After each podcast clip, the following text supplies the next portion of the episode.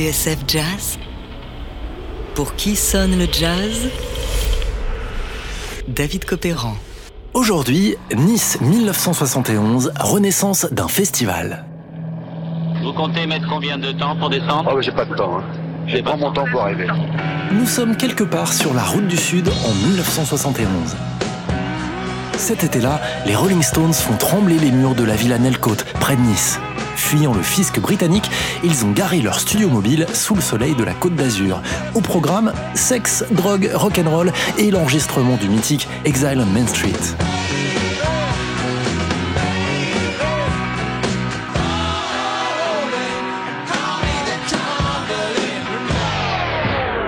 Mais l'événement de cet été-là à Nice, c'est le retour d'un vieux loup de mer, le Festival de Jazz.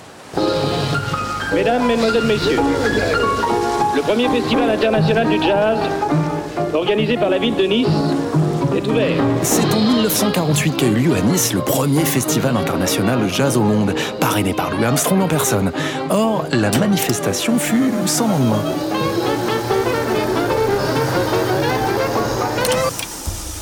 Il faudra donc attendre 23 ans, l'invention de l'essuie-tout, la télévision en couleur ou encore le premier homme sur la Lune That's one small step for man,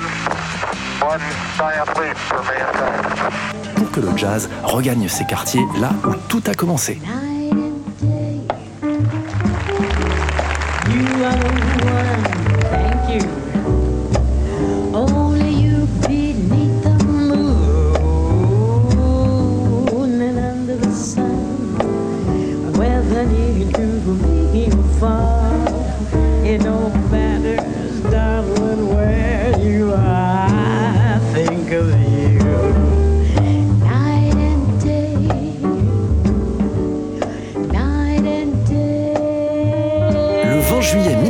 1971, c'est Ella Fitzgerald qui retrouve la Côte d'Azur. À 54 ans, elle est la star du festival, chez elle, dans son jardin. Le public n'a pas oublié que quelques années plus tôt, elle charmait les criquets de Jouan Lépin juste à côté et triomphait avec Duke Ellington. Ella Fitzgerald, do you speak French? Uh, not very well. Non, pas très bien. Just a little, but good.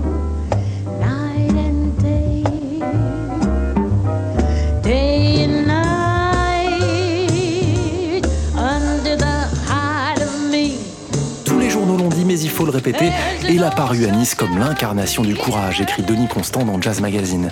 Elle a chanté de cette voix dont la fraîcheur étonnera toujours, en oubliant, ou plutôt en faisant oublier, sa maladie et ses souffrances aux spectateurs venus en foule.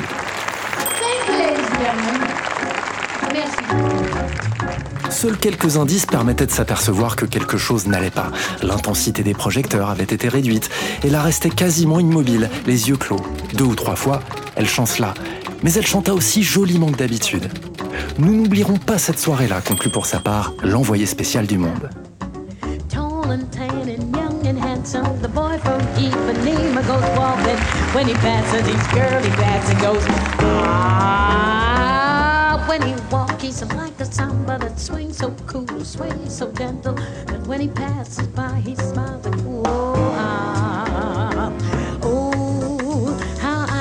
I so sadly. How can I tell him I love him? I'd give my heart gladly when he goes for a stroll by the sea. He looks, but he doesn't see me. Tall and tan and young and handsome, the boy from Ipanema, he goes walking. And when he passes by, he'd smile, but he doesn't see me. No, he doesn't see me and young and handsome. The boy from Ipanema goes a walking when he passes by.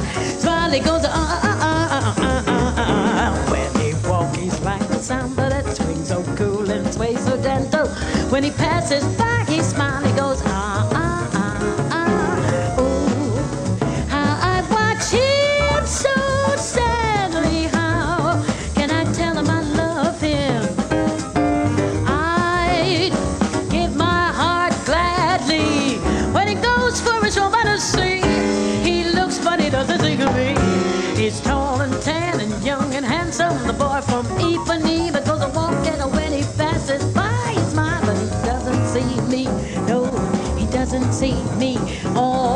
digs is the mini. Oh, he doesn't dig me.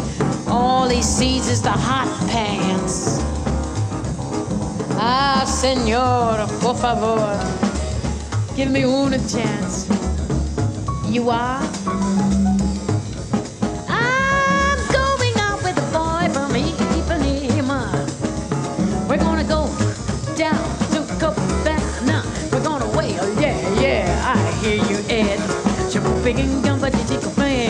Just fly me to the moon and let's see what's way up there. Take me to that moon. I wanna go way, way up there. I wanna go way up there. Way, way, way, way, way, way up on the moon. We had to do the moon walk. We had to do the moon walk. I'm having a ball up here on the moon with that fella. Pour qui sonne le jazz David Copéran sur TSF Jazz. Accompagné par le trio du pianiste Tommy Flanagan, qui l'a guidé à bout de bras pour entrer en scène, c'était Ella Fitzgerald, la combattante, pour la première édition moderne du Festival de Nice en 1971.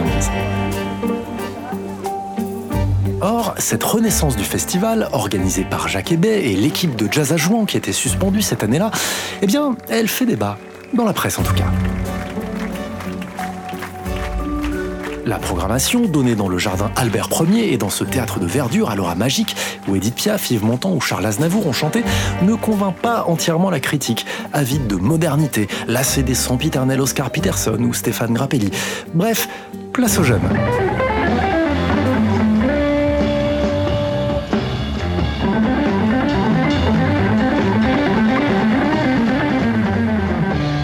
Le 18 juillet, Larry Coriel est chargé d'envoyer les watts avec Jack Bruce, le bassiste de Clapton, et Mitch Mitchell, le batteur du Jimi Hendrix Experience. Ça change dès la Fitzgerald.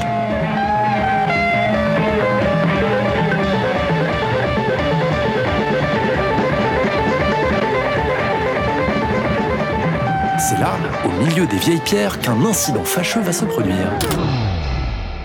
Le problème, racontent les envoyés de Jazzot et du Monde, c'est, je cite, la ségrégation par l'argent.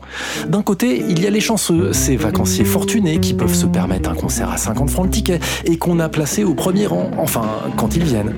À la fin du premier morceau, lorsque Jack Bruce prend le micro et observe les chaises désespérément vides devant lui, il s'interroge. Y a-t-il un public ici?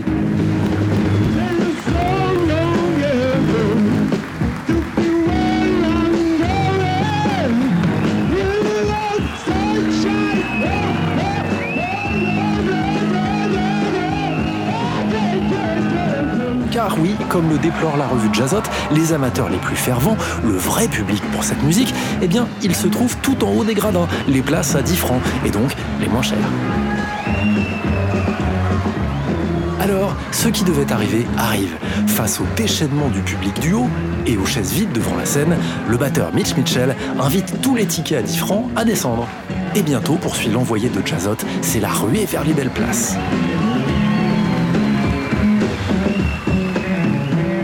Debout sur les chaises, et bientôt, un premier type franchit la palissade qui donne sur la scène. S'ensuit une course-poursuite avec la police au milieu des gradins. Des cris fusent, les flics dehors Quant au groupe de Larry Coriel, galvanisé par les événements et par la foule qui a fait corps dans le théâtre, il redouble de décibels.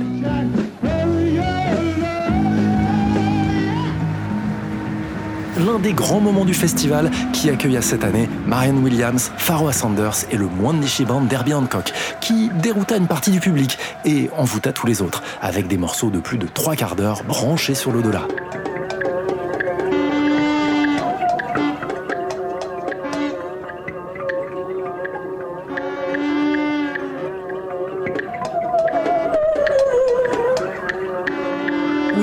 Classicisme éculé et tout électrique, le Festival international de jazz de Nice 1971 ne faisait pas de quartier, actant d'un schisme entre deux générations, l'une conservatrice, l'autre résolument libertaire.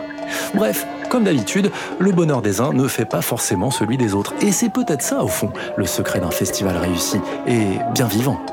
On se quitte dans les hautes sphères avec la performance de Pharoah Sanders, The Creator as a Master Plan.